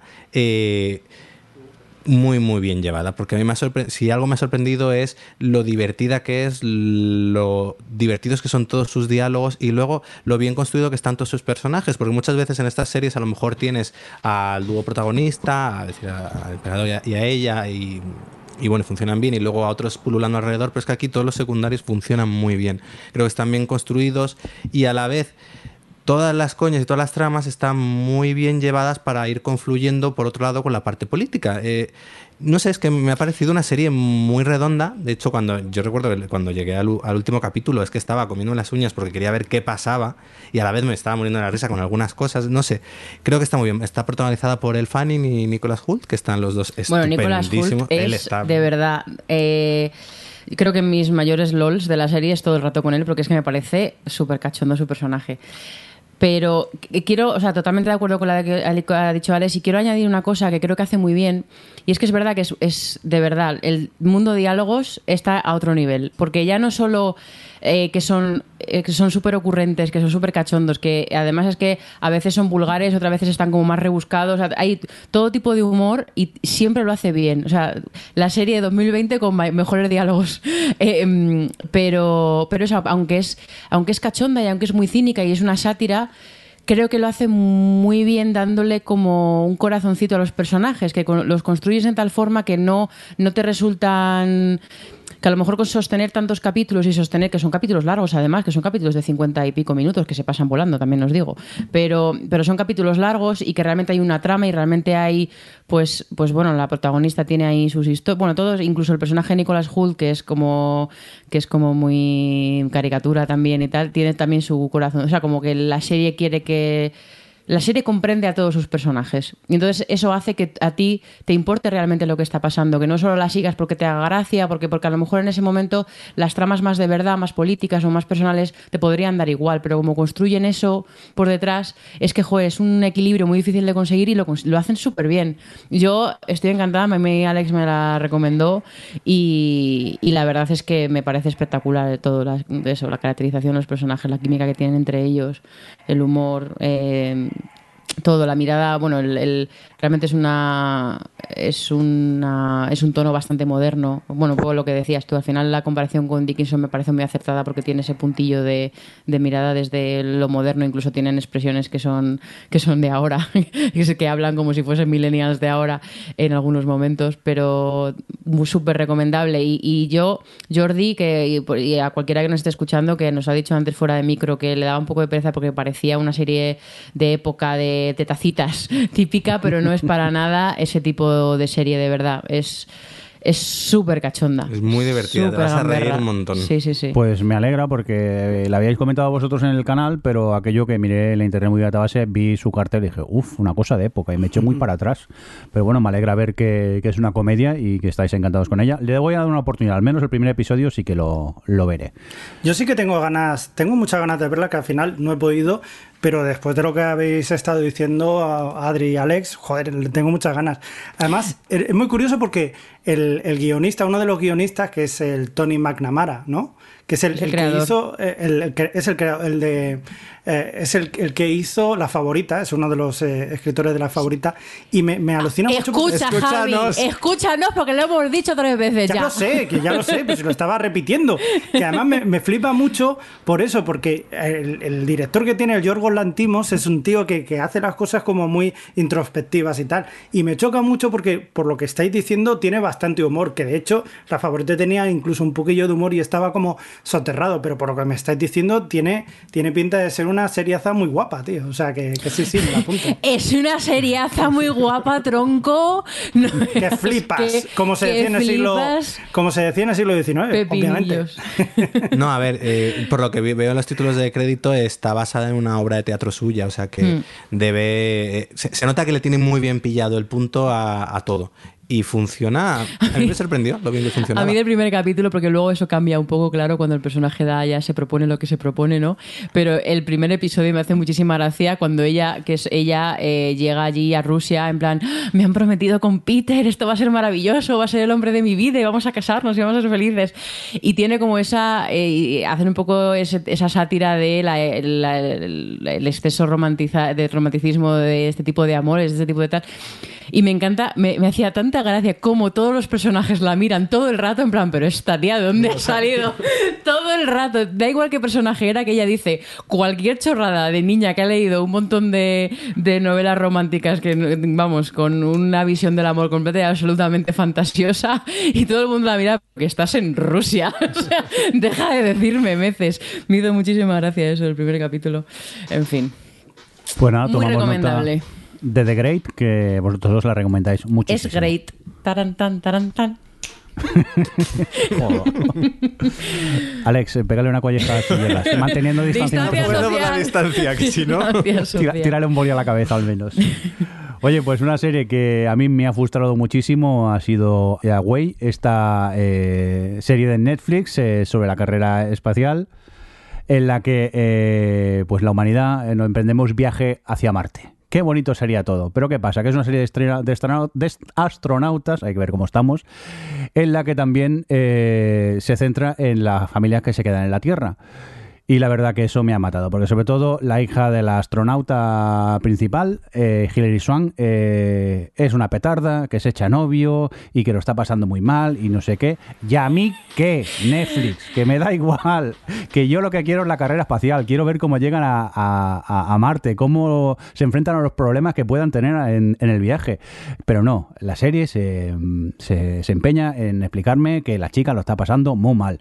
Pues me da igual completamente, la verdad, porque es una serie que es muy frustrante porque tiene escenas rodadas sobre eh, esos paseos espaciales para salir, eh, se sale de la nave a arreglarla y está súper bien rodado, o sea, te engancha, o sea, es maravilloso. Y luego cambian a la escena y me cuentan algo de la niña adolescente. Y es que me tira para atrás, pero de muy mala manera. Ha sido un viaje alucinante el seguir eh, el visionado de Jordi. Ya que sacamos aquí los Sí, trapos trapos sucios sucios. de WhatsApp del grupo, voy a sacar esto porque es que eh, cada capítulo que veía Jordi nos empezaba.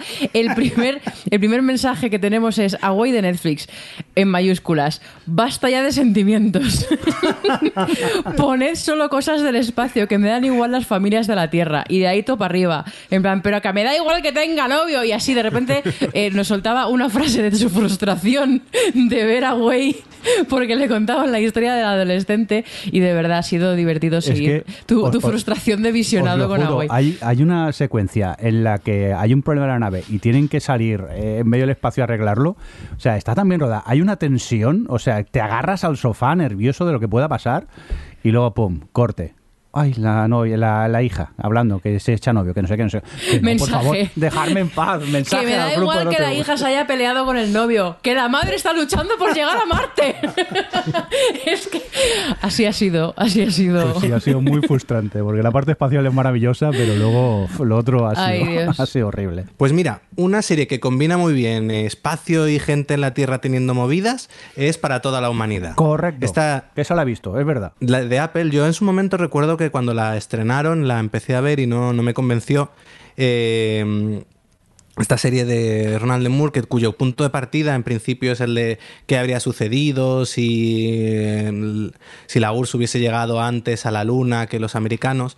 Y yo recuerdo que cuando la vi, vi los dos primeros y de hecho la critiqué, decía que no entendía muy bien cuál era el objetivo de utilizar ese, ese, ese futuro alternativo, ese pasado alternativo y que querían contar con ello, porque no lo veía claro en sus dos primeros capítulos. Y no es realmente hasta el tercero cuando realmente ves qué es lo que te quiere contar la serie. Y para toda la humanidad, al final es una serie muy feminista que te habla de qué habría sucedido si la mujer hubiese entrado en la carrera espacial en lugar de que en ese momento, en lugar de hacerlo mucho más tarde, como ha sucedido, como, como ha sucedido de verdad. Y bueno, entonces eh, es una serie que eso, a partir del tercer capítulo, cuando de repente se plantean que una de las formas que tienen de adelantar a los rusos es eh, ya, si ya no pueden mandar el primer hombre a la luna, pues venga, vamos a intentar mandar la primera mujer a la luna y ser los primeros en ello. Y, y, reúnen una serie de mujeres para que también ah, se metan astronautas y demás. Y a partir de ese momento la serie empieza a crecer y se aleja de lo que los dos primeros capítulos era, que era una especie de Mad Men de, de astronautas con señores muy atribulados y esposas en casa mm, esperándoles a llegar a convertirse en algo muy distinto, en cómo, les, cómo afecta, cómo afecta a esos núcleos familiares que de repente sea la mujer la que, sea, la que tiene, la que se va al espacio, las familias, cómo hay mujeres de las que se quedan en casa que cómo ven a esas astronautas. Un poco es eso, cómo, cómo afecta socialmente ese cambio. Y a la vez luego es una serie que construye muy bien toda la parte espacial. Eh, la tensión que te da en las diferentes misiones que hay, en todo lo que va sucediendo, es alucinante. Está muy bien rodada, eh, está muy... Mm, igual, tiene capítulos de, yo recuerdo de estar ahí al borde del sofá para ver si sucedía una cosa, sucedía otra. Eh, yo sé, eso es una serie que, que, recomiendo mucho, voy a recomendar mucho, pero de nuevo también pasa un poco de tenéis que darle hasta el tercer capítulo. Pero los dos primeros, bueno, el primero está bien porque bueno, te plantea lo que es, pero el segundo dices, esta serie ya la he visto mil veces, de, de señores en los años 70 mm, con sus familias y tal. Pero es en el tercer capítulo cuando de repente empiezas a ver qué es la tesis que te quiere contar la serie. Y es muy interesante. Además, eh, Mira, me voy a adelantar ya y ya que te he interrumpido antes, te, me voy a saltar a, Jordi, pero me conectaba mucho con otra que he visto en este confinamiento que era Miss América, que Miss América es esta serie que, ha traído a España HBO, eh, protagonizada por Kate Blanchett, que nos habla del movimiento feminista en los años 70, cuando en Estados Unidos se busca ratificar una enmienda que mm, suponga o que mm, que marque la igualdad entre hombres y mujeres, enmienda que no está ratificada actualmente, así son. Y entonces eh, tú vas viendo un poco todo ese movimiento feminista en los años 70 y lo inteligente o lo, lo realmente curioso de Miss América es que pone el foco precisamente en un personaje muy quizás controvertido, que es el de una mujer que se opone a ese movimiento, es pues, una mujer conservadora que ve el oponerse a ese movimiento feminista una forma de adquirir, eh, podemos decir, adquirir poder, adquirir relevancia, y como ella eh, organiza todo ese contramovimiento antifeminista para oponerse a esas feministas. Y bueno, Miss América es una serie muy coral, aunque se centra en Kate Blanchett, vas viendo diferentes mujeres dentro de ese movimiento feminista, eh, cosas. Y lo que es muy curioso es ver cómo algo que sucedió en los años 70 es completa y absolutamente extrapolable a la situación actual. Pero si eh, ya no hay, si ya no hay desigualdad.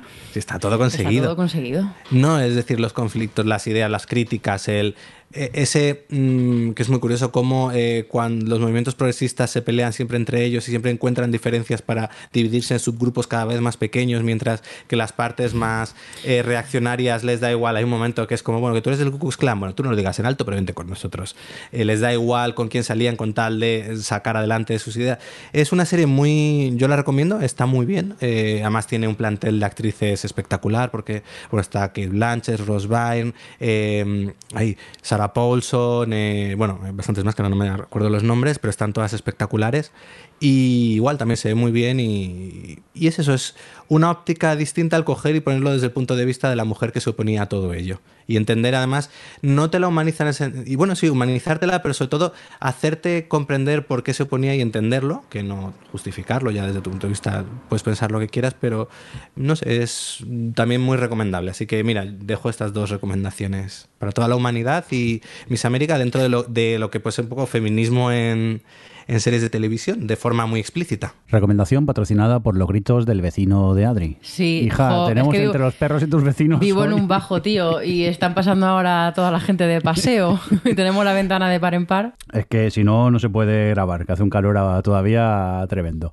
Oye, eh, dejarme que os comente eh, Drama, una serie que gratamente me ha sorprendido porque cuando os cuente de qué va vais a decir que hago yo viendo estas cosas. Para empezar, Drama es una serie de Playz con Z, que es la plataforma esa que ha creado la televisión española para intentar La plataforma captar de los jóvenes. Sí, para intentar captar al público joven yeye, como yo. Infiltrado. y la, la vi en Radio Televisión a la carta, que he tirado bastante este verano de, de ella.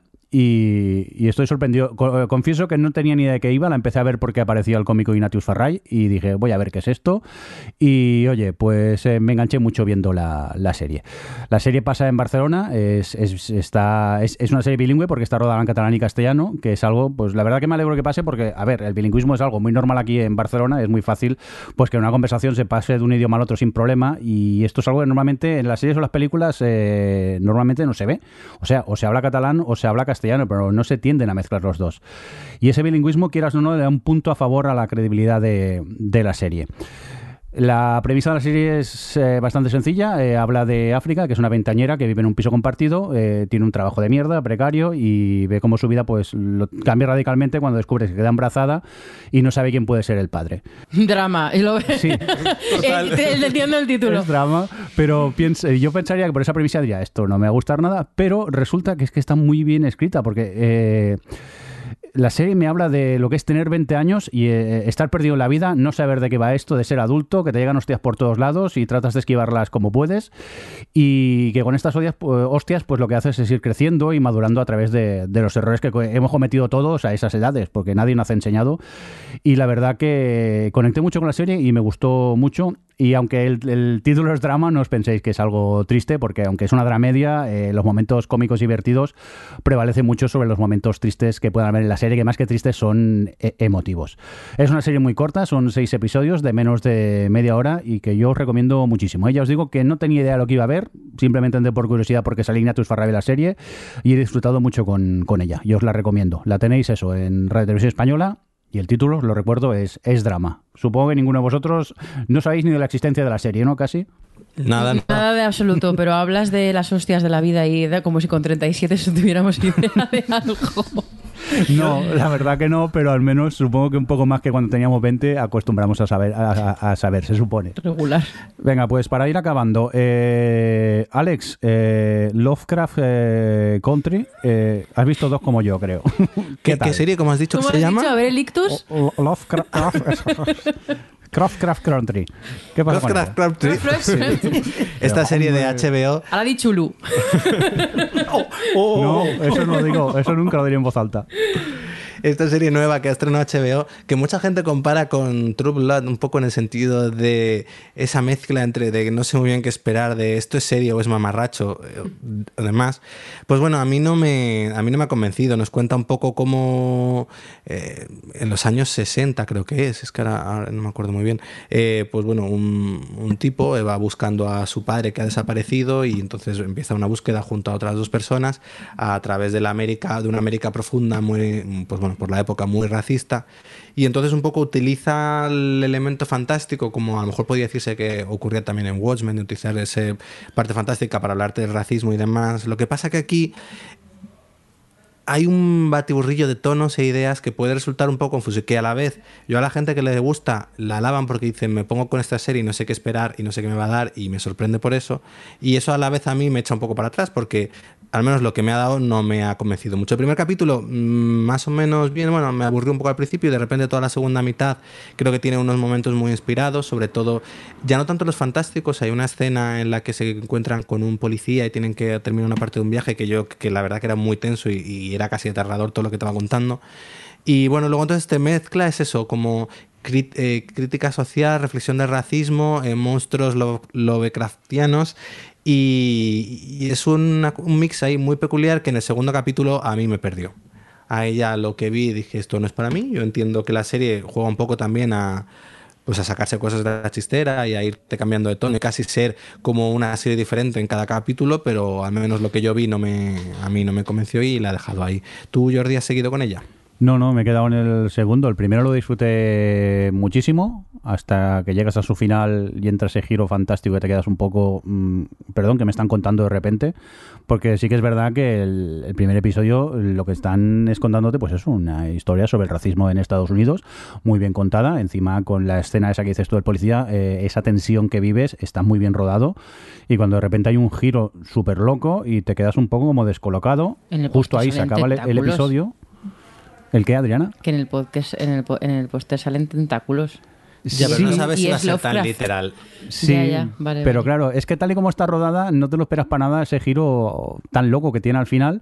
Vale, Pero dices, bueno, mm, a ver qué me cuenta el segundo. Y luego el segundo, es que me costó mucho conectar con, con él y me está dando mucha pereza seguir con ella. Me voy a esperar un poco a ver qué, se comenta un poco por Twitter, a ver qué va diciendo la serie. O bueno, algún oyente, si ha seguido viéndola, que nos comente por Twitter eso, a ver qué, cómo evoluciona, porque me tiene un poco desubicado. Yo he visto tres y, y me pasa como, pues precisamente lo que dice Alex, que yo creo que, que hay mucha gente que la, la ha clasificado como si fuera ah, la nueva, esta, como True Blood, y, tiene, la verdad que sí, ¿eh? o sea, eh, yo creo que es bastante acertado porque es un poco mamarracha, mamarracha en un sentido de, sobre todo del terror, ¿no? Porque lo que estáis hablando de la crítica social, pues es, es- es muy curioso, es otra forma de verlo, es muy entretenido, pero Claro, acabas viendo una cosa que, que dices, "Mm, pero ¿qué me estás contando aquí? ¿Qué me estás contando, chaval Jordan Peele? Que se te va a estar yendo mucho la castaña. Y, y sí, es- yo estoy... de- quizás la acabaré siguiendo de ver por, por ver hacia dónde va, pero sin mucha ilusión. La verdad que me ha defraudado un poco. Le tenía muchas ganas a esta serie y me ha quedado un poco defraudado, sí. ¿Le doy la oportunidad o, me, o paso del todo? Pasa del todo. Bueno, pues mira, parece que ya está campana y se acabó. Ya está sonando el timbre, nos vamos a despedir. Que nos vienen a buscar. un- Sí, ya nos vienen a buscar. Eh, nada, eh, Javi, muchas gracias pa- por estar por ahí. Nada, gracias a vosotros por escucharnos y tener paciencia. Eh, Adri, muchas gracias.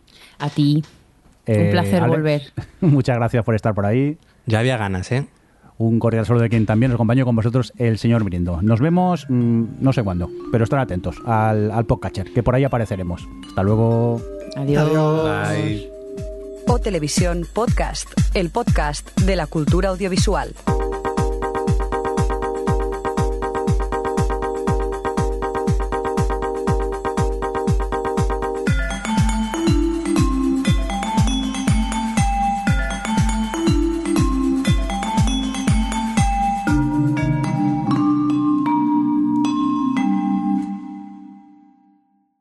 Que yo creo que va más allá de simplemente poner eh, a cada uno en un lado, sino tienes que aprovechar que es un es una forma de distinta también de, de- un lenguaje distinto. Sí, yo en ese sentido, bueno, de repente, pues vamos a esperar a que se terminen de pelear los perros.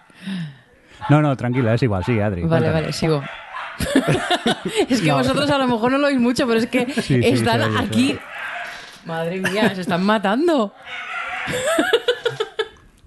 ¿Ya?